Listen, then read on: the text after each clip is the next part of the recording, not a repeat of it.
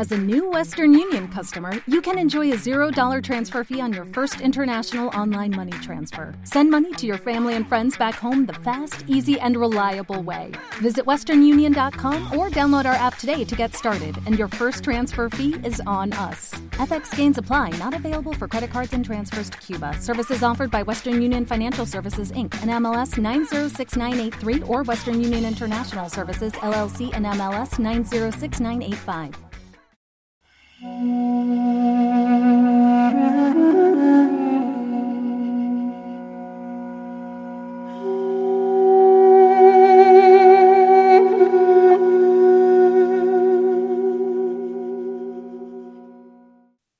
bueno, pues primeramente, como esto también lo subimos a Evox, eh, hacemos una breve presentación. Estamos en una nueva sesión de preguntas y respuestas en nuestro canal de, de Telegram, canal Noesis.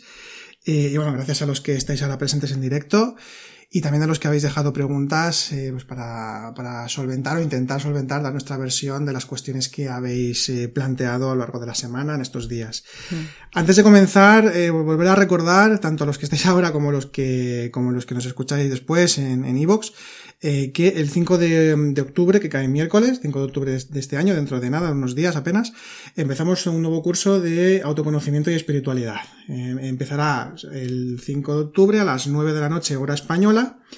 Y bueno, pues eh, tendréis la información en la, descripción del podcast y en general, bueno, pues en nuestra página web también tenéis ahí, os dejaremos los enlaces para que veáis el temario y su funcionamiento. Dicho lo cual, vamos a empezar con la, con la sesión, ¿no? Sí. Perfecto. Bueno, pues antes de nada, comentar que la primera cuestión que vamos a, tratar viene de un comentario de eh, un, oyente, porque os tenemos que pedir disculpas. Eh, hemos estado las últimas dos semanas más o menos. Bastante ocupados. Sí, y no hemos podido tampoco responder a, en Evox y bueno, y en YouTube también no, hemos tenido tiempo de responder a algunos comentarios. Y tenemos una pregunta que se quedó ahí en el podcast que hicimos sobre la necesidad, el destino, vaya. lo que y decir que vamos a responder a todas las preguntas. Ah, bueno, sí, sí. Os pedimos ya disculpas de nuevo y intentaremos lo antes posible responder a vuestros comentarios. Pues hay una, hay una cuestión, un comentario que, que estaba, bueno, era una pregunta y es una pregunta de de Javier. Eh, y em, dice lo siguiente, eh, nos ponemos en contexto, era el podcast sobre el, el, destino. Nosotros decíamos que tal como enseña la tradición, tal como enseñan las diferentes tradiciones espirituales, que una cosa es, resumiendo mucho, una cosa es quejarse que a uno le gustaría que el mundo fuese a prácticamente su imagen y semejanza, aunque esto es inconsciente, pero cada cual piensa en las justicias e injusticias que, que cree que uno son y no son, y luego lo que sería la necesidad, lo que sería la Imarmene que estuvimos comentando, que era pues esto, el, destino, en el sentido de lo que es, eh, lo que es y no puede ser de otra manera. Las leyes universales, de Exactamente, manera. exactamente. Entonces, si nosotros estamos en resonancia o no con las leyes universales. Dicho lo cual, eh, Javier, este oyente, comenta lo siguiente. Eh, dice, aceptar, dejarse llevar por lo que es y sucede, no quejarse ni pretender cambiar. Lo que sucede conviene, y eso he tenido la ocasión de comprobar que es cierto.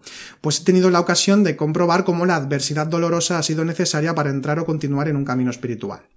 Sin embargo, me revelo desde muy joven ante la injusticia, al menos lo que yo creo que, lo es, el abuso de poder, el engaño, la manipulación para obtener un beneficio personal. Contemplo la lenta destrucción de nuestro planeta, de su belleza, de sus recursos. Qué poco se hace para evitarlo, y me revelo y me indigno, eh, y me indigno. ¿Alguien me puede ayudar a aclarar esta, esta situación de confusión? Bueno, Ángeles, tú misma si quieres. Bueno, eh, esto tiene que ver, pues, precisamente con cómo vivenciamos las cosas, lógicamente, ¿no? Es decir, Existe unas leyes universales que nos hablan de lo que es una armonía universal a la cual de alguna manera en ese proceso de autoconocimiento tenemos que unirnos si no queremos estar chocando constantemente con, con, la realidad. Pues así es, existe una realidad determinada, por lo tanto, nuestro proceso implica integrar esa realidad consciente universal. Ahora, la pregunta también se hace es, ¿la injusticia? ¿Existe la injusticia? Bueno, podemos entender como injusticia aquello que va en contra de lo que es la ley universal. Y lógicamente, cuando uno tiene ojos y tiene ciertos valores, pues se da cuenta de que hay cosas que son tremendas, ¿no? Como las cosas que he comentado aquí, la injusticia, el abuso de poder, el engaño, el destrozo de, la naturaleza, la manipulación, la manipulación. Todo esto, lógicamente, encontramos que es ir en contra de lo que sería la ley universal. Entonces, lógico que eh, nos podamos de alguna manera por sentir eh, molestos, indignados. Pero aquí hay dos cosas. Por un lado, Por un lado está que cuando nosotros hablamos de esas leyes y hablamos también de, de estas cosas, por ejemplo, pues eso, el abuso de poder, etcétera, etcétera, tenemos que entender también que en ese proceso del devenir, según las diferentes tradiciones, se nos habla de lo que son las diferentes edades por las que se va pasando eh, en, la propia existencia, no en la creación, en la, una, una, humanidad, ¿no? Una, una, una, cultura extensa, ¿no? Entonces se nos habla de que actualmente estamos en, en, el final de los tiempos, se dice así, se dice el, la época del Kali Yuga o la época de eh, la edad de hierro o se llama también el apocalipsis, es decir, la época donde todo se revela, ¿no? Entonces estamos viendo que en esa época ¿qué sucede? Pues que todo se densifica más, todo se externaliza más, se exterioriza más, se extrema más. Entonces es normal que veamos un montón de situaciones donde podemos entender que realmente eso no tiene absolutamente nada que ver con, con lo que sería la vida con mayúscula y, lo que es pues la realidad espiritual y universal, ¿no? Entonces, claro, ¿qué podemos hacer? Pues en realidad, en parte, no podemos hacer nada. Si es, tiene que ver con ese proceso de degeneración progresiva que se va dando. Pero, mm, ¿de qué va a depender? Va a depender de en la esfera que nosotros tengamos capacidad de afectar. Es decir, por mucho que nosotros nos entendemos o nos enfademos, si nosotros no podemos hacer nada a nivel de gobierno, no podemos hacer nada a nivel mundial, no podemos hacer nada contra un montón de cosas, pues no podemos hacer. Ahora, en la medida de la esfera a la que yo soy capaz de llegar, ahí sí que debo de actuar en consecuencia con responsabilidad. Entonces, pues, no sé, con la cuestión de no ser injusto nosotros con los demás, no abusar nosotros con los demás, eh, no mm, destrozar, por ejemplo, ¿no? la naturaleza, o manipular, o, manipular etcétera. Entonces, en esa medida, la medida en que a nosotros nos toque, habría que no hacerlo e intentar evitarlo. Pero más allá de eso, no tenemos esa capacidad. Entonces, ¿qué nos queda? Nos queda aceptar la situación. Aceptar la situación simplemente es ver que hay eso no decir que eso es correcto. No aceptarlo como diciendo, vale, lo asumo y me parece bien. No, no nos parece bien. Pero no puedo hacer nada a esas grandes esferas. Entonces lo que tenemos que hacer es aprender a trabajarlo, a trabajarlo, de tal manera que esa aceptación implique que no me deje eh, identificar, no me deje llevar por lo que es la indignación, por lo que es la ira, por lo que es ese sentimiento de sentirme mal. Una cosa es ver que algo está mal y otra cosa es que uno se, se, emocionalmente se ponga mal por eso. Porque imaginaos si no, ¿cómo podría ayudar a alguien en una situación catastrófica si no puede ponerse por encima de esa situación, ¿para qué? Para estar en capacidad de poder ayudar. Entonces esa es la cuestión. Pongamos muchas veces el ejemplo de, no sé, de Teresa de Calcuta o imaginaos, no sé, en una, eh, hay un terremoto o hay una catástrofe de cualquiera y hay mucha gente que sale dañada a nivel físico, a nivel de las propiedades, etcétera. Pero hay otras personas que han quedado fuera esas personas que, han quedado fuera son las que pueden ayudar. Entonces, esto a nivel psicológico, ¿cómo podemos nosotros ayudar y entender realmente y actuar con responsabilidad en relación a todas estas cosas que vemos que son injustas? Primero, asumiendo nuestra esfera realmente. Y segundo, colocándonos por encima. ¿Y qué quiere decir colocándonos por encima? Pues viendo desde nuestra visión real, desde la responsabilidad, que no podemos hacer y sobre todo, sobre todo, lo más importante aquí es no enfadarnos. No enfadarnos, no indignarnos, porque por mucho que nos enfademos, por mucho que nos indignemos, lo único que hacemos es dejarnos llevar por un estado psicológico que a la única persona que afecta negativamente es a nosotros y a las que están en nuestro, en nuestra alrededor, ¿no? Entonces lo importante es eso, saber salir de ello. Y eso no quiere que nos no quiere decir que nos desentendamos. Al contrario, cuando uno no se indigna, cuando uno puede ver realmente la situación como es, entonces quizás puede ayudar más de lo que nos pensamos. Pero la problemática está en esa indignación. Entonces, eh, esa, es la, esa es la forma en como nosotros lo vemos. Aquí lo importante es eh, ese proceso de aceptar no implica que le demos el sí bueno, no el bueno, no el aprobado a lo que a lo que está sucediendo. No, aceptar quiere decir que no tengo otra cosa, no no puedo, es decir, no tengo posibilidad, este, estoy incapacitado, no para poder aceptar, o sea, perdón, afectar o cambiar eso. Pero también lo que sí puedo hacer es cambiar mi interior verlo de otra manera, no la situación, sino yo, vivirlo desde la responsabilidad, anulando lo que sería o comprendiendo lo que sería esa indignación y ese enfado. Y aquí no entramos en esa frase que creo que era de Gandhi o se la atribuyen a Gandhi, esta de que para poder cambiar el mundo tiene que cambiar uno, uno mismo primero o algo así, o si quieres ver un gran cambio en el mundo, Sí, no, es decir, que, que decir que el, el, el, interés para cambiar uno mismo no tiene que ser cambiar el mundo. Es decir, aquí estamos hablando, pues bueno, los o sea, matizar, sí, sí, sí, dentro de lo que ha hablado Ángeles, matizar que no se trata de que uno eh, tenga que intentar cambiar nada, ni tenga que, o sea, también es interesante eh, a nivel psicológico, que lo comentamos en el podcast, recuerdo también en ese podcast, que a nivel psicológico también preguntar por qué me molesta, es decir, qué ego se activa a nivel psicológico. Que, que, sí, sí, por eso. Entonces, es, bueno, revisar también valores y revisar baremos que, utilizamos por otro lado, ¿no? Cuando, cuando realmente uno eh, es capaz de comprender su indignación y su. Y, comprender no significa decir es lógico que me indigne porque esto está mal. No, no, no. Comprender la indignación implica trabajo interior, implica saber de dónde surgen eh, esas, esos estados. Y cuando uno resuelve eso, cuando uno comprende y, y obtiene, como tú mismo has comentado, Javier, un poquito más, más arriba que decías, eh, que has comprobado que es cierto eso de que lo que, lo que sucede conviene. Claro, eh, eh, lo, que sucede conviene en ese sentido no. En el sentido de, de todas esas injusticias, lógicamente, cuesta, pero son cuestiones que se nos escapan. Son cuestiones que nos escapan. Cuando decimos lo que sucede conviene, tenemos que entenderlo siempre en la esfera de, de aquella que nosotros podemos, tenemos alcance, dicho de una manera, en nuestro mundo interior. Entonces, si nosotros trabajamos nuestro mundo interior y cambiamos esa forma de ver, es decir, cambiamos esa indignación, cambiamos, cambiamos ese, ese enfado, ¿qué sucede? Las injusticias van a existir igualmente. Todo eso, eso exteriormente va a existir. Pero quizás tú estás en una situación por haber eliminado, comprendido esa indignación y ese enfado, estás en una situación que puedes ayudar quizás a una esfera más amplia de la que habíamos pensado al principio. Pero siempre que nosotros nos dejemos llevar por el ego, pues no podemos hacer nada realmente. La, esfera que, ya de uno en sí mismo a nivel personal es ciertamente limitada, si nos dejamos llevar por el ego, se limita muchísimo más. Entonces, por eso la importancia de responsabilizarse de todo esto en, la, capacidad que nosotros podemos abarcar. Y, ya está. Esto es lo que nosotros sí, sí, en principio... pensamos. Esperamos que, esperemos que, que te sirva la respuesta, Javier. Bien, pues pasamos a la siguiente cuestión. Estas sí que ya son las, que restan, sí que son ya de que habéis dejado pues estos últimos días en el canal hmm. De Telegram. Eh, tenemos la primera de Alfonso, dice lo siguiente, dice, yo tenía una pregunta y es la siguiente. Llevo unos tres meses siguiendo el canal Noesis. Muchas gracias, por cierto. Sí. Alfonso. Empecé a practicar la clave de sol y sentí algo diferente las dos primeras veces. Después practiqué para recordar los sueños y me dio resultado dos veces. Pero ahora parece que tengo un retroceso. No sé si es el miedo a que no me salga o es que cuando no me sale me entra eh, desazón y me pongo nervioso. Y ya pienso si lo estoy haciendo mal o qué será. Y la pregunta era algunos consejos en estos casos o por qué no me sale. Bueno, es una buena descripción de cosas que creo que son bastante generales. Nos sucede a todos. Que nos, puede suceder a todos en diferentes momentos. ¿eh? Sí, sí. Sí. Pues a ver, esto es muy típico y debemos entender que precisamente no es un retroceso, sino todo lo contrario.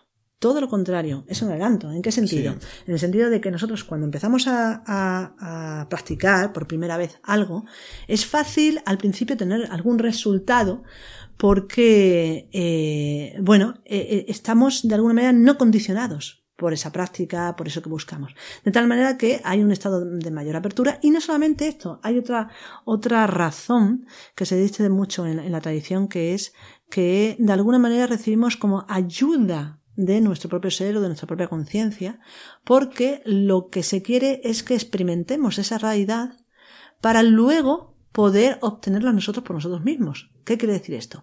Que lo que al principio se, se, se percibe no cuenta mucho realmente como, como trabajo interior, como, como algo que hayamos conseguido, sino como una muestra de lo que luego puedes tener.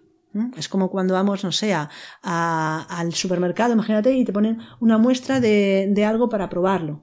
Lo pruebas, pero no lo has comprado, no lo tienes, lo pruebas. Entonces, si te gusta, pues entonces continúa. Entonces, esto es, funciona así, es curiosísimo. Es curioso, pero, sí, y además esto ya, no hablamos ya de la, de, la, de la misma, o sea, desde la propia experiencia, sino de todas las personas con las que, pues eso, hemos dado sí, cursos, gente que nos habla, exactamente. que es algo muy común que, que sucede de lo que Con los sueños, con la salida astral, con las experiencias nivel con las meditaciones, sucede esto. Lo interesante es que eso que ya, cuando ya lo hemos visto, lo interesante precisamente es que desaparezca. ¿Por qué? Porque ahí es cuando nosotros tenemos que empezar a trabajarlo. Y cuando lo trabajamos, lo que sucede es que lo hacemos nuestro. De tal manera que llega un momento en que ya eso no se pierde. ¿Por qué? Porque lo hemos conseguido por nuestro propio trabajo, por nuestro propio proceso de comprensión y de profundización en nuestra realidad interna y de conexión con, lo real. Entonces, no es un retroceso, Alfonso, al contrario, está bien. Eso no quiere decir que nos digamos ahora, nos vayamos al lado contrario, decir, ah, bueno, entonces me quedo una gonada, me quedo parado y ya está. No, al contrario.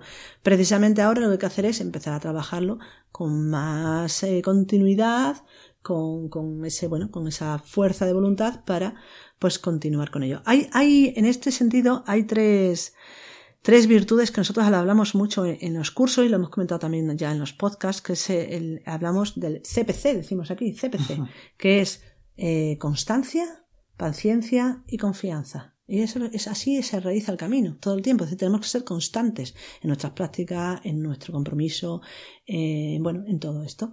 Y luego después tenemos que tener paciencia. ¿Por qué? Porque los resultados mm, al principio parecen inmediatos, pero luego no. es decir, los resultados tardan en llegar. ¿Por qué? Porque estamos construyendo en piedra, no en arena, como dicen en la Biblia, ¿no? Una construcción que se vaya a sostener con el tiempo, que ya no se pierda. Y además, una de las cosas también fundamentales es la tercera, aparte de constancia y paciencia, la tercera es la confianza. ¿Y en la confianza en qué? No en nosotros, como decimos muchas veces, sino la confianza en nuestro propio ser, la confianza en nuestra propia conciencia, que de alguna manera nos va guiando y nos va llevando por donde, por donde sentimos, percibimos que, que debe ser. Entonces, lo dicho. Mm, sí, Sí, sí, ah, perdona, una cosa, una cosa más. Eh, también antes de ah, bueno, había, otro punto también interesante. Pero antes de esto comentar que del mismo modo que comentamos esto respecto a las prácticas que pueda entrar cierta desazón no como, como comenta Alfonso que uno mm, de repente entre en cierto pues eso que no sabe muy bien qué está pasando eh, o que de repente se ve peor que antes esto es extensible también a cuando empezamos a, ubicar la autoobservación ¿no? en nosotros mismos, que sucede algo un poco parecido, es decir, que de repente antes no veíamos exactamente el movimiento de del ego, o sea, no, veíamos mm. exactamente, no lo ubicábamos bien bien. Y sucede que cuando empezamos a autoobservar y empezar a hacer un poco de introspección, de empezar a trabajar un poquito, eh, con poco que se haga, que se escarbe, ya empezamos a ver bastante más.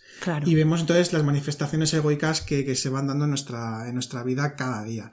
Y a veces también podemos caer en lo mismo, decir, ostras, qué retroceso que he hecho porque de repente me doy cuenta de que tengo más ego que nadie, que es una frase que, nunca, más ego que nunca. Sí, la hemos escuchado además muchísimo. o sea, tengo más ego que nadie, tengo más ego que nunca. No. o sea, lo mismo que, ha dicho Ángeles respecto a, la cuestión de ahora, ¿no? Es decir, no, es que ahora lo estás viendo. O sea, ahora estás empezando a ver realmente eh, lo que hay en ti. Exacto. Entonces, no, hay, o sea, hay novedad en lo que se ve, pero lo que se ve ya estaba. Exacto. Y otra cuestión era sobre el tema de estados psicológicos que se dan, Ángeles, mm, sí. en, el claro, tema cuando este uno, cuando uno experimenta algo, eh, lógicamente la experiencia es extraordinaria, es genial, está muy bien. Y claro, se te pone, como se dice, la, se te hace la boca agua, ¿no? Se te entran más ganas de tener experiencia. ¿Y qué pasa? Que ahí entonces entran ciertos estados psicológicos, el deseo, queremos volver a repetirlo, también la impaciencia, porque vuelva a repetirse, suelen salir también cuando no lo conseguimos estados de dudas, y todo esto hace que realmente, pues precisamente nos aparten de ese estado adecuado para poder de nuevo, pues experimentar algo. Y hay que tener también en cuenta una cosa, y es que las experiencias a nivel consciente rara vez se repiten. Nunca se repite porque la, si lo que vivimos es estado consciente, la conciencia es lo nuevo de instante en instante, todas las experiencias son diferentes. Así que ah, cometemos a veces el error de, querer repetir la experiencia tan buena que hemos tenido antes y ahí lo que estamos haciendo es apartar la posibilidad de eh, profundizar o experimentar en otro estamento diferente de lo que es el ser. Entonces, bueno, pues esas son de alguna manera las, las situaciones por las que pasamos todos, Alfonso, porque no, no es algo, bueno, es que es que es súper normalísimo, súper típico que pase esto. O sea, al principio genial, luego después hay como una especie de bajón, que uno no ve nada, no entiende nada y no funcionan las prácticas, hasta que poco a poco, con tiempo, va funcionando. Y con lo, lo, lo mismo, al principio no tengo nada de ego, luego los tengo todos, hasta que luego ya uno más adelante se da cuenta de que no, de que eso estaban ahí y que eh, somos todos prácticamente cortados por el mismo patrón, lamentablemente. Sí, sí. Bueno, pues, pues eh, no sé si quieres comentar algo más o te ha servido, Alfonso, un comentario a lo mejor breve. porque... me, ha servido mucho las aplicaciones. He, visto que tengo que dominar el deseo, es lo que has dicho tú. El deseo. como ya lo, he probado, claro. ese deseo de, volver a Ahí sabe está. que, claro, que la ayuda viene de arriba, ¿no? Que soy yo el que lo hago, ¿no? Ahí Eso, está. eso está muy bien. Trabajar Ahí un está. poquito eso. Sí, sí, exactamente. Sí. Muy bien, arriba, genial. Sí, sí, del ser, del ser, exactamente. sí, Mm, eso es. Genial. Muy bien. Muy bien. Pues bueno, pues pasamos, pasamos, a, entonces. sí, pasamos a la siguiente cuestión. Tenemos una cuestión de Sabrina. Eh, Hola a todos, dejo una pregunta para el sábado. Se podría decir que de alguna manera toda nuestra vida es un acto simbólico y que cada día constituye a través de nuestras acciones un símbolo en sí mismo. Siendo así, ¿cuál sería el lugar que ocupa el ritual en esto? ¿Qué es el ritual en el camino del autoconocimiento? Cuestión muy interesante. Eh, bueno, eh, primeramente, eh, la, la primera parte de la cuestión, el comentario sobre lo de bueno, la vida como acto simbólico y que nuestras acciones constituyen un símbolo en sí mismo. eh, bueno, hay que hacer un par de matices. Mm, Si es un ser despierto, eh, despierto de verdad, no lo que a veces se dice, no, es que es un ser despierto, no, o sea, el que empieza un camino de autoconocimiento, aunque lleve 10 años, no es un ser despierto, a no ser que sea, como dicen en el cristianismo a veces, o en otros, es un santo o un justo o demás, eso es algo aparte. Pero eh, estamos dormidos, y además si nos ponemos un poco, entre comillas, pesimistas, o también realistas por otro lado, eh, Estamos el 80% del tiempo, siendo bastante benévolos quizá, eh, ubicados en el olvido. En el ego, en, simplemente en el olvido de lo divino. Y en ese olvido quiere decir que no estamos resonando o no estamos ubicados en la conciencia, o sea, no estamos ubicados en nuestra auténtica naturaleza, en lo que realmente somos. Eso quiere decir que eh, no no, no todas nuestras acciones, por no decir casi ninguna, en general, eh, no suelen ser, digamos, actos o acciones que se conviertan en símbolo, que tengan que ver con la dinámica de las, de las eh, leyes universales o de la, el devenir de la divinidad. Eh, antes, quizá me he olvidado de comentar una cosa, pero cuando hablamos de símbolo a nivel tradicional, estamos hablando de eh, un, un algo que, o sea, un algo, algo creado, algo que es, eh, que eh, es una, inter una intermediación entre el ser humano o entre el mundo sensible, el mundo físico y eh, aquello que no tiene forma definida que es el espíritu. Es decir, es un lugar de encuentro entre, vamos a decir, materia y espíritu, aunque es una noción que, bueno, podría quedar un poco pobre. Pero la cuestión es que el símbolo en sí mismo, al ser una intermediación, pues tiene una parte de forma y tiene una parte de no forma que son los contenidos espirituales por sí mismos. Eso significa que toda la creación, y ahí pues Sabrina eh, evidentemente sí que lo refiere correctamente, toda la creación es, es símbolo. Uh -huh. Pero es símbolo en tanto resuena con el espíritu, en tanto, en tanto es un vehículo verdadero, es un vehículo de eh, lo espiritual. Pero el ser humano dormido no es un, del todo un vehículo espiritual, en todo caso lo es en potencia. Por eso precisamente en todas las tradiciones, aunque es más conocida esta expresión en el cristianismo, pero insisto, lo encontramos en los textos herméticos, en, en el judaísmo también, lo encontramos en muchos lugares, eh, que es, somos a imagen y semejanza de la divinidad. Uh -huh. Imagen somos en tanto símbolo, en tanto representación, en tanto emanación de la divinidad, pero potencialmente somos la semejanza. Es decir, la semejanza hay que desarrollarla. Ya lo somos porque no es algo adquirido, porque forma parte de nuestra naturaleza espiritual, pero la semejanza hay que trabajarla. Y entonces es ahí cuando sí que nos convertimos en este sentido en símbolo. Y entonces nuestras experiencias vitales pueden ser simbólicas.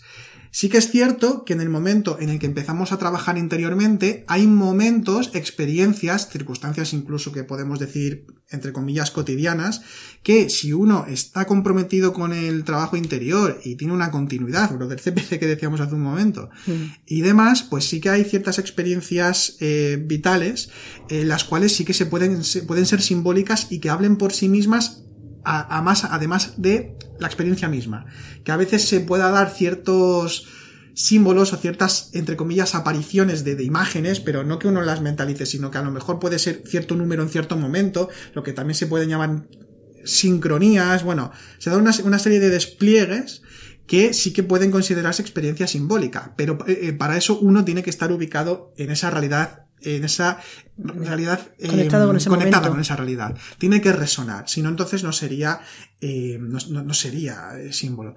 Entonces, a la pregunta precisamente, y te voy a pasar la palabra ahora Ángeles para que comentes tú al respecto, cuando se habla de ritual, precisamente como uno está dormido buena parte del día y uno está, por tanto, en un estado de olvido, recordemos que hay una forma tradicional de hablar de lo que es el estar conectado con, con, el espíritu o estar en esa dinámica eh, de la divinidad, digamos, eh, en contraposición con lo que no es, que es recuerdo y olvido. Esto es algo que siempre se, comenta. Entonces, el ritual, precisamente como estamos casi siempre dormidos, el ritual es como, como dicen, es una creación artificial, que no quiere decir que sea innecesaria, es necesaria, pero es una creación, igual que los sistemas de conocimiento y todo, eh, que eh, nos ayuda a recordar y a profundizar en la realidad espiritual. Claro, ahí es donde entra en juego lo que sería el ritual, ¿no?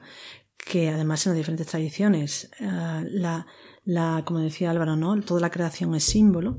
En el momento en el que uno es consciente de esto, forma parte de ese mundo simbólico, pero en el momento en que uno es inconsciente, no recuerda, eh, solemos, solemos mm, confundir la interpretación de esto y a veces pues se, se hacen interpretaciones como diciendo, uy, me pasa algo, algo, ha pasado alguna cosa determinada y ¿qué, ¿qué, me quiere decir esto? ¿No? Esto significa algo, buscamos siempre la significación de algo. Y muchas veces la significación erramos eh, la, la, interpretación porque en vez de eh, mirar hacia adentro y ver que quizás lo que ha sucedido es nada más y nada menos que la consecuencia de cómo tú estabas desde tus propios estados psicológicos, lo que no has hecho, etcétera, pues vamos a buscar unas significaciones como más profundas, más filosóficas, porque la vida me quiere enseñar algo. Y no, o sea, este es el error porque volvemos a personalizar. personalizar. Entonces, cuando nosotros entendemos que realmente eh, no todo lo que se puede dar lo vivimos como símbolos porque no estamos conectados, porque no estamos conscientes, entonces, precisamente debido a esa desconexión, surge la necesidad del ritual. Y que es lo mismo que surge la necesidad de una religión. Las religiones surgen porque hemos perdido el rumbo, porque no sabemos conectarnos, no sabemos relacionarnos directamente con la divinidad desde ya. Estamos conectados, pero no lo recordamos. Desde ese olvido necesitamos ciertas formas que nos ayuden a recordar nuestra naturaleza esencial, nuestra naturaleza original. Y lógicamente ahí entra todas las tradiciones y curiosamente todas las tradiciones tienen rituales. ¿Por qué? Porque el ritual tiene una característica muy interesante y necesaria. Y es que en, el ritual lo que se hace es imitar la naturaleza de lo divino. ¿Con qué?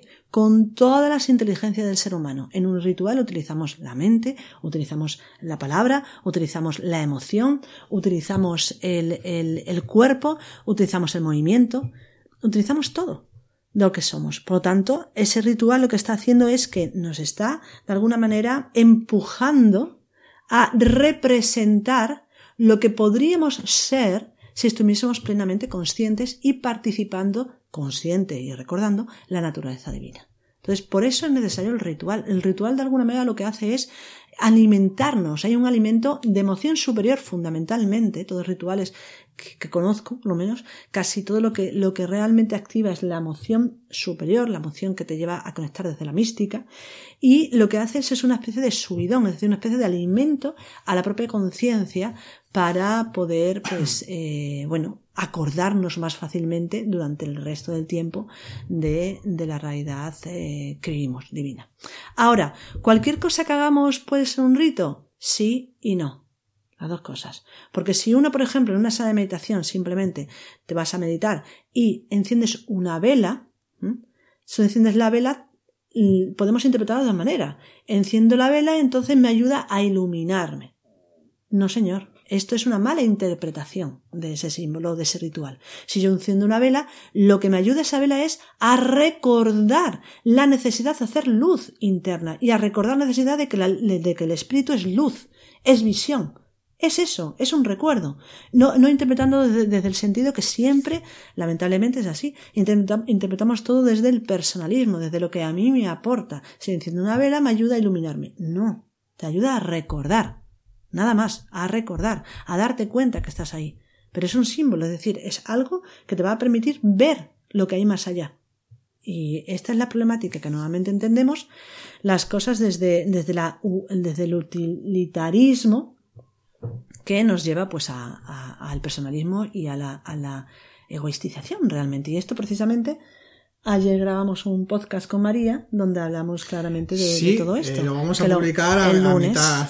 Eh, no, el lunes no. Ah, a mitad de semana. Sí, el miércoles aproximadamente. El lunes son las preguntas que estamos tratando el tema. Vale. Eh, y bueno, pues eso es. Sí, no nada más. Decir entonces que realmente el ritual es como una escenificación, un mimetismo donde hacemos, realizamos un mimetismo de la divinidad. Es como, lo, por ejemplo, lo que son los ritos de paso, ritos de paso tradicionales, ¿no? O los rituales de iniciación de cualquier cosa.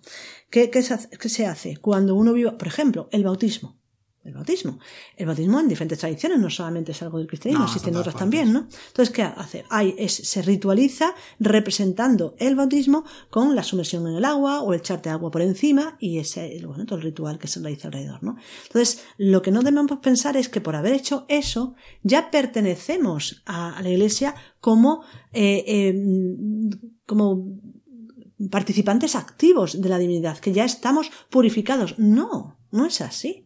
Yo lo siento, pero en realidad eso es una escenificación de lo que estamos llamados a realizar internamente. Cuando se nos bautiza, se nos está diciendo, esto es una representación de que tienes que pasar por un proceso de purificación interna para poder pertenecer realmente, integra, enteramente o profundamente a lo que es la, el pueblo de Dios, bueno, la divinidad, etc.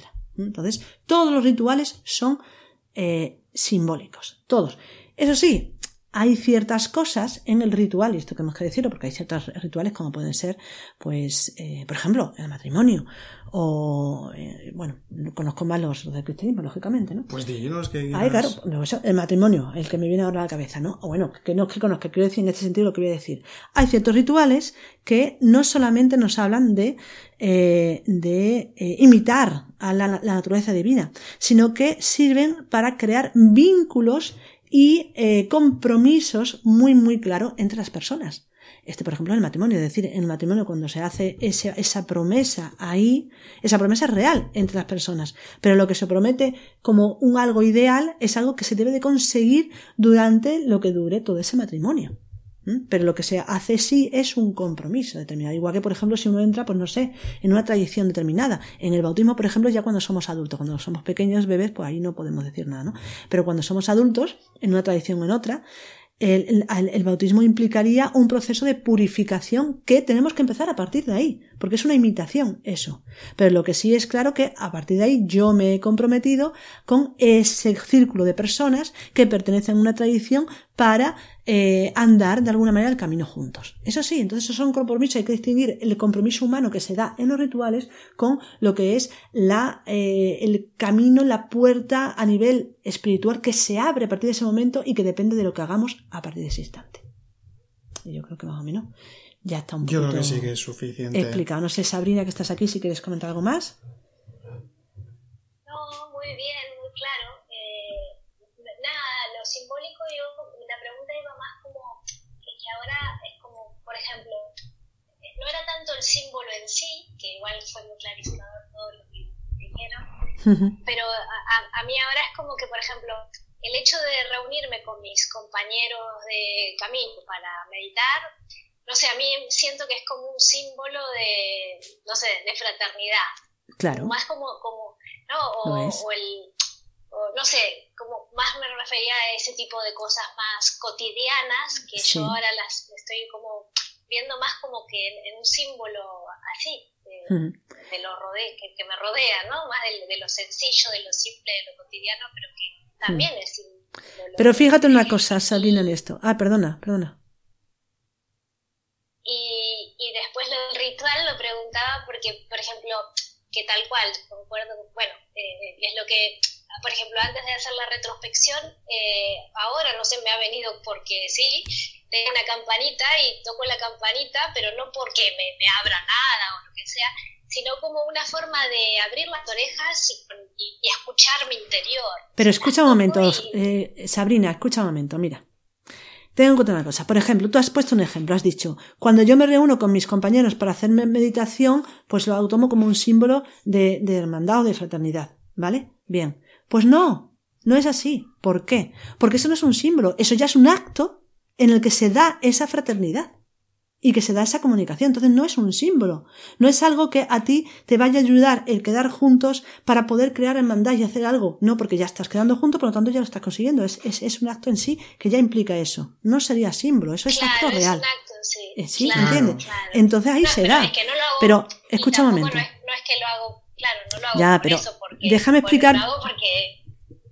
Sí, pero déjame explicar esto porque es importante, ¿vale? Porque aquí es donde se, se confunde eh, eh, el, el, pensar que, que todos los rituales son iguales. Y ahí nos equivocamos. No. Hay rituales milenarios, ya sea de la tradición católica o cristiana, perdón, ya sea del hindú, del budismo o de las tradiciones que son milenarias. Y tienen rituales. Y lo que en esos rituales se da no es lo mismo que lo que nosotros hacemos, por ejemplo, cuando nos reunimos con varias personas para hacer una meditación o cuando vamos al campo y nos ponemos, pues no sé, a dar una vuelta y a inspirar o a respirar para, para conectar con la naturaleza, conectar con la divinidad. Es muy diferente, muy diferente. ¿Por qué? Porque cuando tú tocas una campanita o encendemos una luz, podemos integrar ya esa realidad. Es decir, yo enciendo la luz y ¿qué hago? Me acuerdo de la divinidad. Ya está, ya está hecho. Tú enciendes, eh, tocas la campana y te acuerdas ya de la divinidad. Ya está hecho. Vas al campo y eh, das una vuelta o lo que sea y te, te, conectas, te conectas ya con la naturaleza. Entonces no funciona como símbolo. Sin embargo, el ritual es un conjunto de símbolos impresionante de todas las tradiciones. ¿Por qué? Porque lo que allí se está realizando en esos rituales concretamente, se está hablando de valores muy elevados, de procesos que tenemos que pasar en relación a la vuelta a lo que sería esa unión con lo divino, con Dios, bueno, con, con la divinidad. Por lo tanto, es muy diferente, porque en el ritual se nos recuerda cuál es nuestro camino y qué es lo que tenemos que hacer, y es todo un proceso y implica todo un trabajo largo en el tiempo. Sin embargo, estas otras cosas que normalmente hacemos en el día a día son ya cosas para recordar ya, no para imitar. Claro. Para recordar. Ya estamos ubicados en esa realidad. De hecho, fijémonos que, por ejemplo, por ejemplo, no, sino que lo que es el ritual, en el ritual se dan tres ámbitos eh, que además que comparten todas las tradiciones también, que es el yantra, es decir, el símbolo, el mantra, que es el habla, que puede ser desde lo que se llama, lo que sería como una liturgia, es decir, una, una, una enseñanza que se está dando. Aquí no vamos a valorar ni mejor ni peor, ni cuál, tal o cual, sino la, la, intencionalidad y la estructura de un, de un, de un, uh, de un ritual. Es decir, símbolo, habla o mantra, eh, y luego, o una oración también, y luego eh, también el, el, mudra, no, el mudra, ya ah, te había dicho, el mudra, que es el gesto, el movimiento. Ahí hay todo un despliegue, una danza de símbolos que tienen un contenido por, por, un lado de enseñanza, un contenido de una forma de compartir determinada, con unos símbolos representados e incluso con la asunción, vamos a decir, de un papel que ejerce cada uno de los participantes. Ya no único que, únicamente que pueda ser, digamos, sacerdote sacerdotisa del, ritual de la tradición que sea. Entonces, ahí hay todo un despliegue y hay una dirección muy determinada que va muy al unísono que, que tiene pues una carga eh, pues mucho más eh, pesada en, en ciertas, bueno, pues en, en, todos estos actos que se realizan y lo que, claro, lo que, tú comentas es lo que decía Ángeles, son actos determinados, de determinados momentos que uno, pues, que, que, se va uno acordando y que es más bien práctica y que no podemos decir todo que sea como ritual, tal y como se entiende tradicionalmente. ¿eh? Uh -huh. No sé si podemos aclarar un poquito más o si más o menos hemos ubicado, no sé. si quieres hacer alguna pregunta al respecto más, Sabrina. No, no, tal cual. Justamente quería como saber qué era el ritual y mm. nada, me quedó clarísimo. Muchas, muchas gracias. Nada, a ti por preguntar, la pregunta es todo A ti, Sabrina, porque la pregunta era necesaria, sí. Es, es necesaria porque además... Quería pediros, ah, perdón. Ah. Quería pediros una cosa a, la, a la Álvaro y a Ángeles. Sí. ¿Podéis subir un poquito la emisión? el volumen de la emisión. Ah, ah ¿no se oye bien? Vale, nos acercamos, acercamos un poquito Yo más. perfecto. Acercamos un poquito más el. No, no, tú, no, no, no, tú, tú, no puedes hacer, es simplemente acercarnos. Hmm. Vale, no sé, ¿se escucha mejor ahora? ¿Ahora? ¿Mejor? Algo mejor, sí, sí. Vale. vale de todas formas está quedando grabado y si no se escucha muy bien ahora, pues mira, siempre lo podéis luego siempre lo, podemos, lo, sí, es que no podemos, no, no podemos hacer mucho más, ¿no? Sí, lo sentimos. es cosa del teléfono. Además, como somos dos, pues claro, estamos, digamos, en lateral, no estamos... Un poquito más separados. Está, sí, estamos un poco vamos más separados. a juntarnos así, bueno, hace un poco de calor, no, pero bueno. No. Vale, perfecto. Sí, lo escucho si no puedo ahora después. Gracias. Vale, nada, gracias a ti.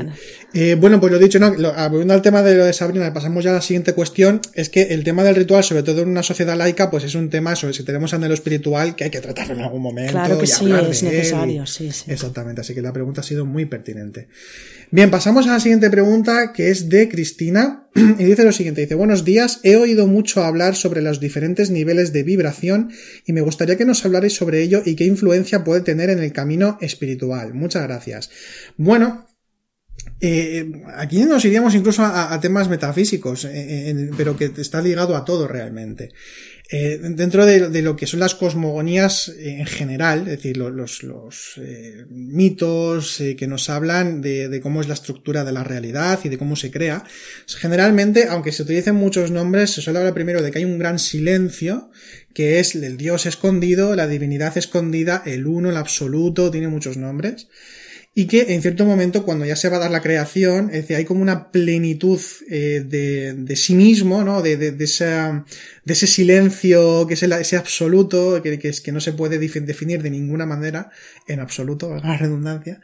Entonces, eh, en su plenitud, eh, entonces se despliega.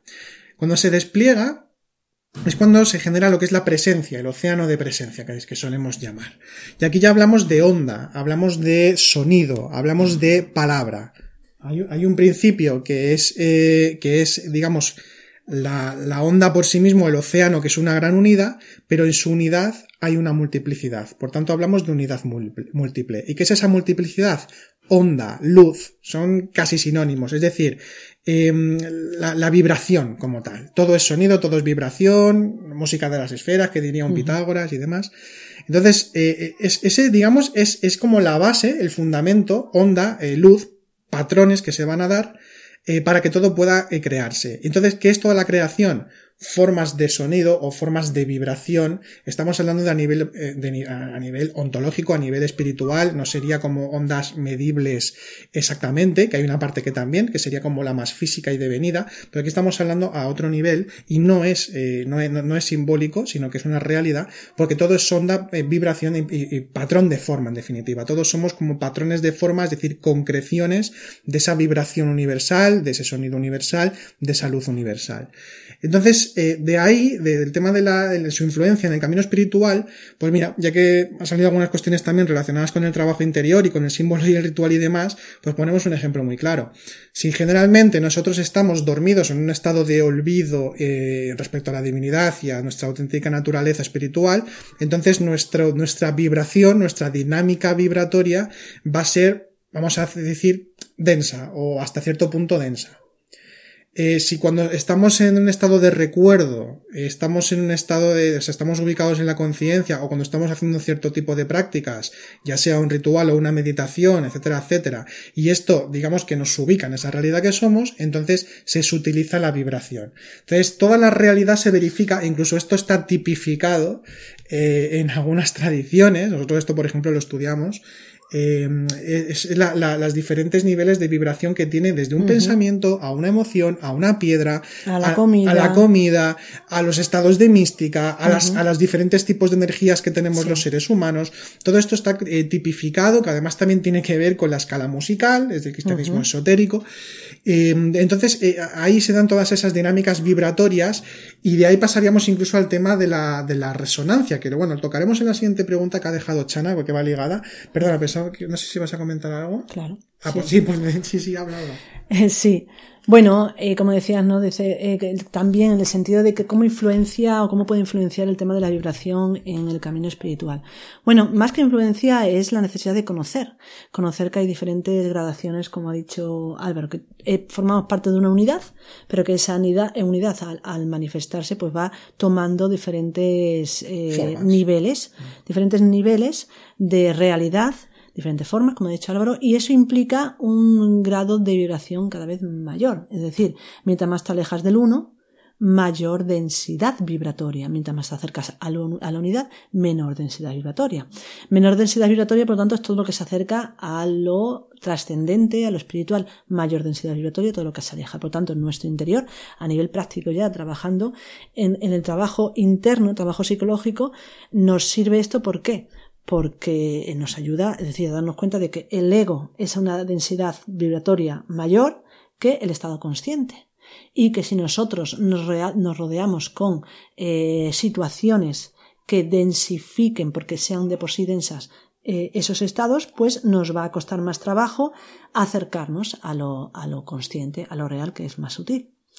Eh, si a nivel, por ejemplo, también del trabajo con la propia energía, El trabajo con energía es un proceso de sublimación, que en sí es un proceso de sutilización de las diferentes vibraciones que vivimos en nuestro interior. Llamémosle energía, llamémosle energía sexual, llamémosle energía vital, el chi, el prana, etc. Entonces, cuando nosotros vamos trabajando todo eso, lo que hacemos es o densificar o sublimar. Cuando nosotros sublimamos la energía propiamente dicha, lo estamos transformando en un alimento para nuestra conciencia, por lo tanto lo estamos transformando en pensamiento y en emoción más sutil, por lo tanto abarca, perdón, abarca no, amplía la realidad de la propia conciencia. Si nosotros eso, en vez de sublimarlo, lo densificamos, lo echamos hacia afuera, podemos decir la energía vital y la energía eh, sexual, que se obtiene algo más densificado. ¿Qué es algo más densificado? La creación física por un lado y la potenciación de los estados ya mm, del ego que cada uno tiene. Entonces, tiene esa importancia en el sentido de conocimiento, conocer que todo el proceso de autoconocimiento a nivel psicológico, todo el proceso de eh, desarrollo o, creación interior a nivel espiritual es todo un proceso de su utilización. Esto además se verifica también a nivel eh, macrocósmico. La, la, creación es un proceso de densificación, desde lo más sutil a lo más denso, desde el espíritu a la materia. Y nosotros en el camino espiritual lo hacemos al revés. Desde el estado más denso, la materia, la psicología, al estado más sutil, que es la integración con lo divino. Y esa es realmente la, la influencia. No sé si quieres comentar algo más, Cristina. ¿O si te ha servido? No, sí, me ha servido, me ha quedado muy claro. Muchas gracias. A ti, gracias a ti. Sí, también ha sido una pregunta muy... Bueno, es que además es lo mismo, en todas las tradiciones siempre aparece de alguna forma la vibración, el verbo, la palabra, está por todas partes. Así que es una, es una cuestión que siempre aparece también. Bien, pasamos a la siguiente pregunta, eh, que es de Chana, y dice lo siguiente, dice, buenas tardes, me gustaría contar una pequeña experiencia y conocer vuestra opinión. Escuchando y cantando el mantra Kyrie Eleison, eh, que colgasteis en una meditación, siento que el ánimo y la conexión mejora. El otro día se me ocurrió repetir la fórmula en castellano incluyendo Jesucristo. Ese día tenía bastante dolor de espalda y de piernas que remitió completamente a los dos minutos. Me sorprendió bastante. La pregunta es, por, experiencia, eh, por experiencias anteriores no quiero invocar ninguna entidad ni pedir nada por lo que ello me ha supuesto. En este caso, ¿qué opináis? Muchas gracias. Vale, pues que mm, la, son lo que aquí explica son como dos cosas diferentes, ¿no? Una cosa es la experiencia que se puede tener con el Creation o con, ya sea en la versión de griega o en la versión castellana, ¿no? Con Jesucristo, etcétera, porque eh, eh, ahí lo que se está apelando y recordando es eh, la, la, pertenencia de alguna manera a una realidad trascendente que está por todos lados. A diferencia de lo otro que comentas, que sería la evocación, invocación o, o por más abajo no lo que pone, ah, invocación, invocación a una entidad. Claro, una entidad, Jesucristo no es una entidad, eh, el Señor, porque Kyrie eleison es Señor, ten piedad, Señor, no es una entidad. ¿A qué estamos apelando en ese sentido? Estamos apelando a potencialidades, o más que potencialidades, no, realidades trascendentales, eh, súper elevadas, que forman parte también de nosotros y de todo lo creado. Por tanto, de alguna manera, cuando nosotros pronunciamos el mantra Eleison o Jesucristo, o Buda, o cualquier otro de, este tipo, lo que estamos haciendo es recordar y activar en nosotros lo que ya existe para acercarnos más a integrar una realidad cada vez más amplia de eso que ya tenemos en nuestro interior. Ahora, cuando nosotros invocamos otra entidad, que no sé exactamente no sé lo que te quieras, te preguntamos, eh, eh, no sabemos lo que estamos primero mm, evocando y además la, la entidad es algo totalmente demarcado, individualizado. Y ahí ya sí que se pueden tener a lo mejor experiencias un poquito negativas. ¿Por qué? Porque hay que saber qué es lo que se está llamando.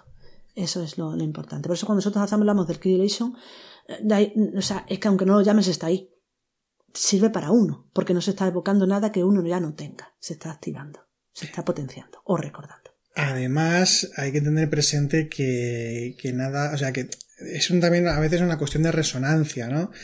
Eh, volviendo, o sea, con la pregunta de antes de, Cristina, es decir, cuando nosotros estamos haciendo, por ejemplo, la versión del Kirillation o alguna semejante que sea una, que vayan, digamos, en dirección directa, que toda su intencionalidad, que toda su, de toda su, la voluntad que podamos poner también en ello, eh, ya, y bueno, esto por un lado, eh, pues ya es una resonancia que va hacia lo alto y por eso precisamente, pues como dices tú, eh, el ánimo y la conexión mejora, incluso hasta el punto de que a nivel físico, pues te, te ha ayudado a remitir, ¿no? El dolor. Entonces, eh, em, ¿por qué sucede también esto? Bien, no es únicamente porque uno esté haciendo con toda su voluntad y que, esté buscando lo alto o que esté intentando conectar con esa realidad, sino que, y que aunque uno ya es y ya la tiene ahí, sino también por otro lado porque eh, todo tiene un peso. Es decir, si ya de entrada todas las palabras que podamos decir tienen un peso determinado. Densidad vibratoria. Una densidad vibratoria, exactamente eh, digo peso en el sentido ¿no? de, de, presencia, de presencia, tienen volumen. Eh, pues lo mismo sucede con eh, oraciones o, cierto tipo de enseñanzas, cierto tipo de líneas que em, se han repetido con la misma intencionalidad además de una forma constante, en este caso durante miles de años, bueno, como mínimo 2000 en este caso, y que eso ya, digamos que va creando un ámbito, va creando una realidad vibratoria que está presente. Siempre decimos nosotros en, nuestras, en nuestros cursos, eh, en las clases que, impartimos, que el mantra, por ejemplo, cuando Kirillation es muy mántrico, eh, el mantra o la oración es un, sobre todo el mantra, es una, es una realidad que ya está presente. Sí. Y entonces no es que nosotros la estemos generando, ni evocando. Ni evocando. No, evocando sí, invocando. Invocando, sino que nosotros estamos sumergiéndonos en ese océano de vibración, que, eh, pues lo he dicho, tiene hay diferentes niveles de vibración o diferentes niveles de resonancia, y nosotros cuando evocamos eso, o sea, cuando lo estamos, em, estamos practicando, haciendo ese tipo de práctica, pues estamos ubicando, no estamos resonando con algo que ya está resonando antes que nosotros. Porque digamos que nosotros, entre comillas, no exactamente no generamos nada por nosotros mismos, sino que en todo caso nos ubicamos en una resonancia determinada. Dicho de otra manera, participamos conscientemente, porque la participación ya está. Ahí está. Nos hacemos conscientes, que esa es la clave darse cuenta, recordar. Por eso yo en este sentido no tendría miedo si me está elevando. Y además, mm. esto es algo que, que, que, también hemos comentado algunas veces, ¿no?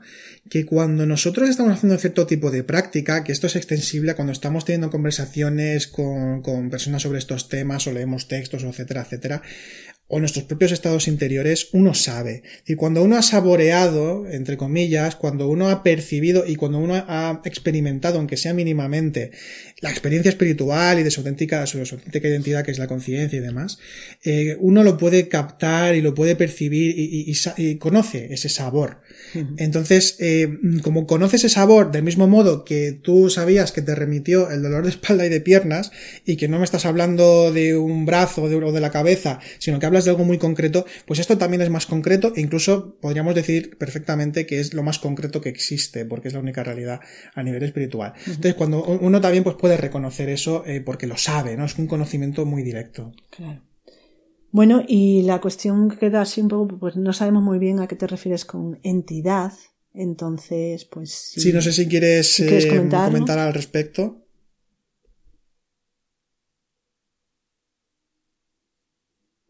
O si no, pues. Ah, vale, sí. no pasa nada, no pasa nada. Sí, bueno, entidad. La verdad es que en este mundo espiritual he estado yo metida en muchos sitios. Imagino que como unos compañeros. Como muchos, sí. Y bueno, pues sí, yo creo que son. Son. Yo creo que son partes de la mente. Es que no lo tengo en cuenta. Y bueno, pues experiencias negativas en el sentido de. de, bueno, pues. de sentirme mal ya, claro. O sea, no sé, más o menos me explico, así vale. es más amplio, pero más o menos. Bueno, supongo de que... De todas maneras, también quería... ¿Me escucháis? Sí, sí, sí. Sí, sí. Se oye bien. Ah, sí. Quería deciros dos cosas importantísimas. Una de ellas, y es que, bueno, tengo un amigo que tiene una depresión mayor desde hace siete meses, mm.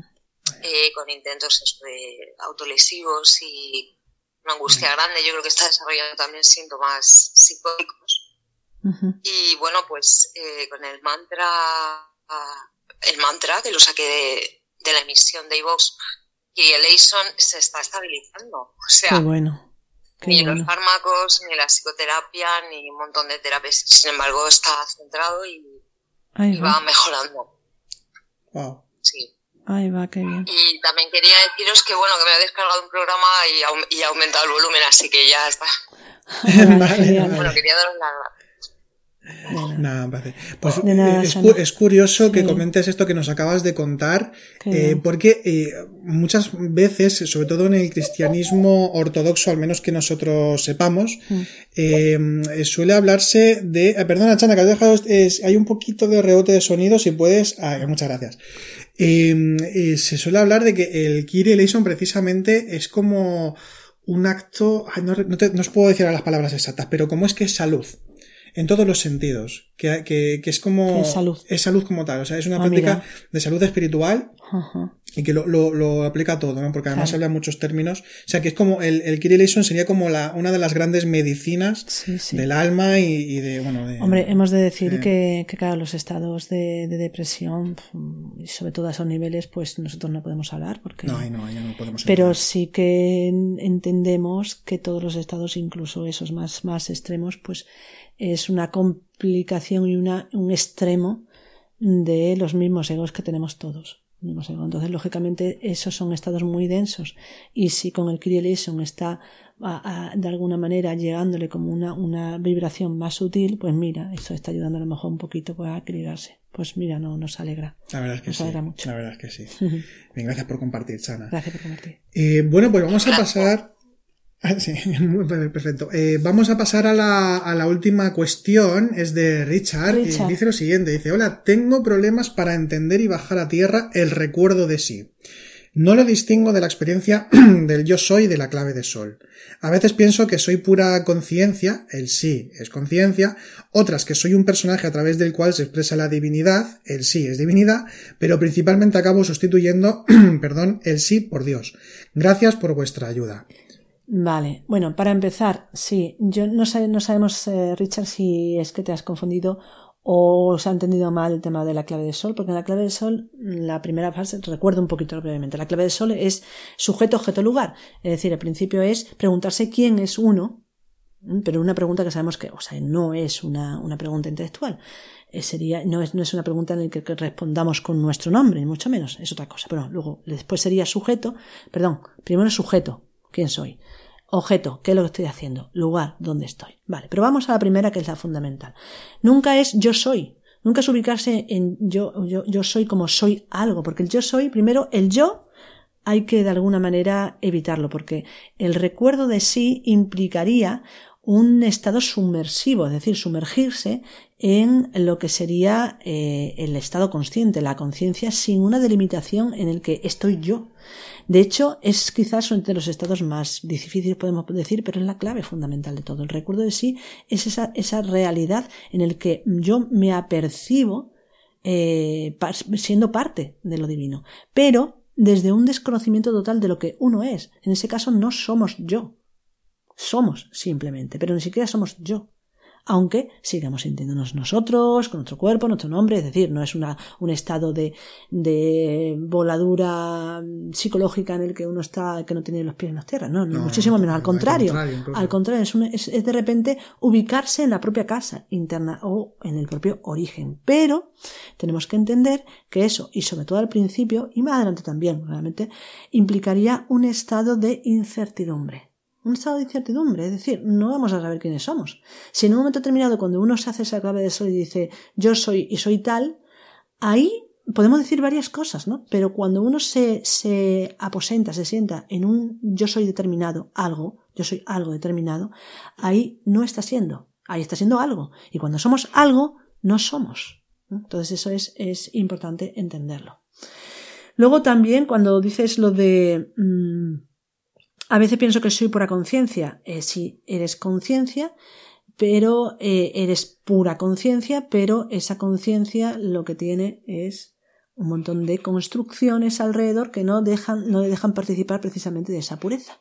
Y por eso el recuerdo de sí lo que nos ayuda es de alguna manera intentar ubicarnos en ese estado para poder ver, para poder ver qué es lo que estorba.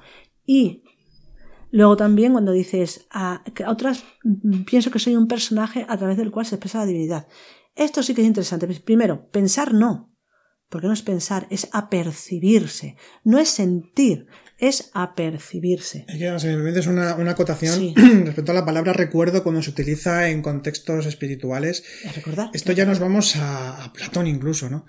Eh, bueno, pero sin entrar en muchas historias, eh, cuando se utiliza la palabra recuerdo, en griego sería la anamnesis, y digo la palabra porque es que es un concepto que se usa mm. mucho, o sea, es un palabra. Cuando hablamos, digamos, el, recuerdo no es el acto de acordarnos de lo que sucedió en el pasado o de, o de acordarnos de nuestro nombre, o, de, lo que pensar, exactamente, no es eso. O sea, el recuerdo de, o sea, el recuerdo es hacer presente. Es participación. Es participación. O sea, el recuerdo es hacer presente presentificar, que se llama, eh, la, bueno, no la conciencia, pero no la conciencia, sino la divinidad que ya está presente siempre.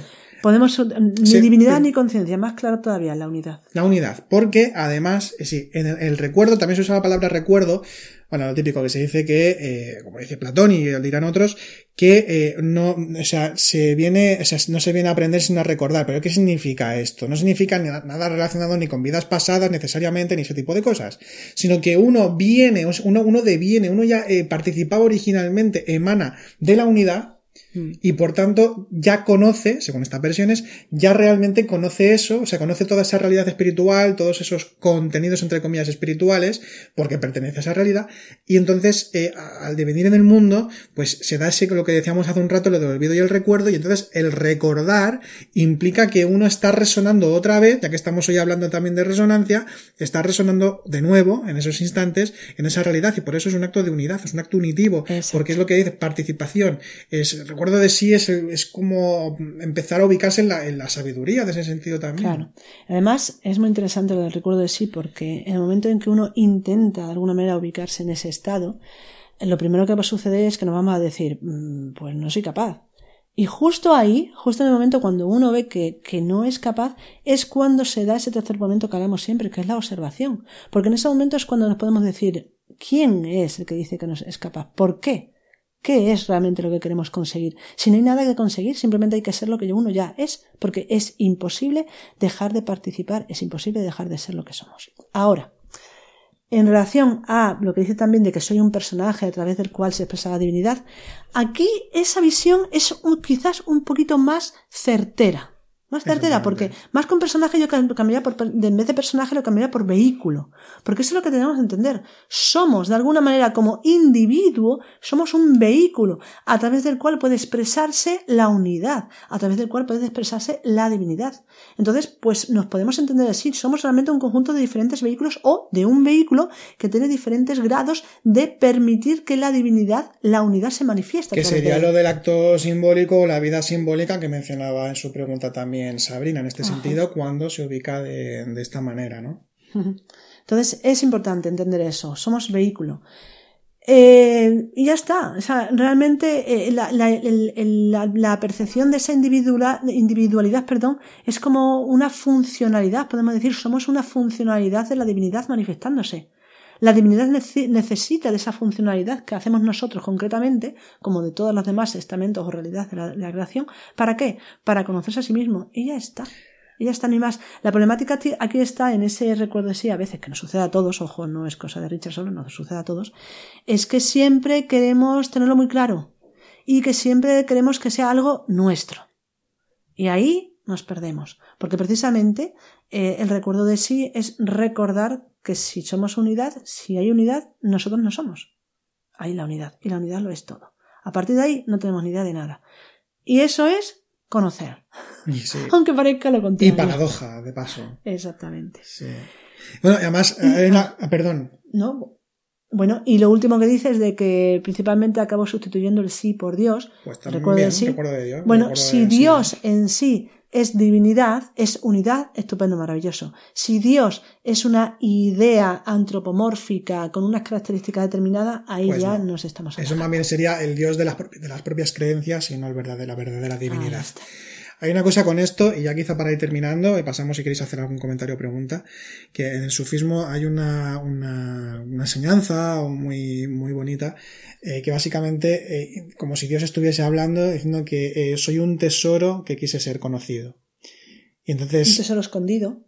¿no? Sí, un tesoro, sí, gracias. Un soy un tesoro escondido, un tesoro oculto que quise ser conocido.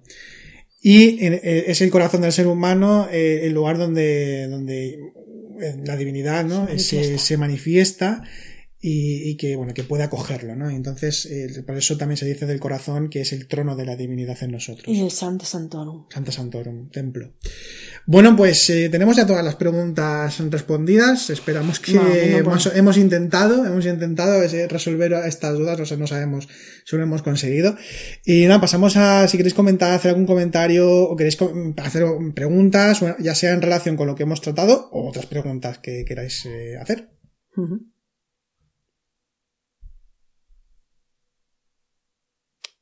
No, yo solo quería daros las gracias por vuestra disponibilidad siempre y por vuestro interés por sacarnos de, de toda aquella nuestra duda. Muchas gracias. A ti, Cristina, por preguntar y por, gracias a ti participar. Y gracias a vosotros, porque vuelvo a decir, si vosotros no preguntáis, nosotros no hacemos nada. además, además, y además esta eh, también viene bien cuando, cuando estamos, eh, cuando hacemos este, el preguntas y respuestas, porque hay cuestiones que nos obligáis a volver o a volver a reflexionar sobre ellas o a lo mejor preguntas que dices, hostia, pues esto a lo mejor no me lo he planteado de esta manera, vamos a ver qué. Así que es, es, una ayuda mutua que nos estamos dando cuando tratamos con esto, que es lo que sucede siempre. O sea, cuando se comparte, es un compartir entre todos y, es bello, realmente es Ah, bueno, y también recuerdo que si luego también otra forma de ayudarnos es que pongáis, por ejemplo, un me gusta en los, en los podcasts, por ejemplo. Sí, se, agradece, se agradece. Pues nada, les da un botoncito, pone pum, me gusta y oye, eso también nos ayuda pues a, a que pueda llegar a más gente, porque lo posiciona sí, eso sí, eso sí, nos posiciona. Pero bueno, es publicidad de esa parte, si queréis hacer más preguntas o comentar algo más, y si no, pues vamos cerrando. Bueno, muchas gracias y, buen fin de semana a todos. Igualmente, muchas gracias a ti, Sabrina. Lo dicho. Gracias bueno, a todos por pues compartir. nada, eh, muchas gracias a todos por compartir, por, por estar. Y bueno, pues la semana que viene eh, ya podéis dejar si queréis sueños. Se está escuchando. Ah, perdona, Chana, no sé si vas a comentar algo. Uy, ¿hola? No se oye. ¿Hola? Ah, vale, lo ha quitado ahora, vale. Muchas gracias. Ah, bueno, pues muchas gracias. Pues lo dicho, el sábado que viene, interpretación de sueños con ángeles, por si queréis empezar a dejar eh, vuestros sueños, para interpretar, lo podéis hacerlo ya, ¿vale? Y bueno, pues nada, os deseamos un feliz eh, y consciente, mira, te lo quito hoy. feliz, feliz y consciente feliz eh, fin de semana. Y nada, seguimos. Hombre, eh, toda la semana, toda la semana. Bueno, todos los no días. el fin de semana. Todos los días. Toda la semana. bueno, cuidaos mucho que vaya muy bien. Bueno, un abrazo para todos. Chao. Adiós, chao. Adiós, adiós. Gracias, adiós, que vaya bien. Igualmente. Adiós, chao. gracias. Adiós. A vosotros.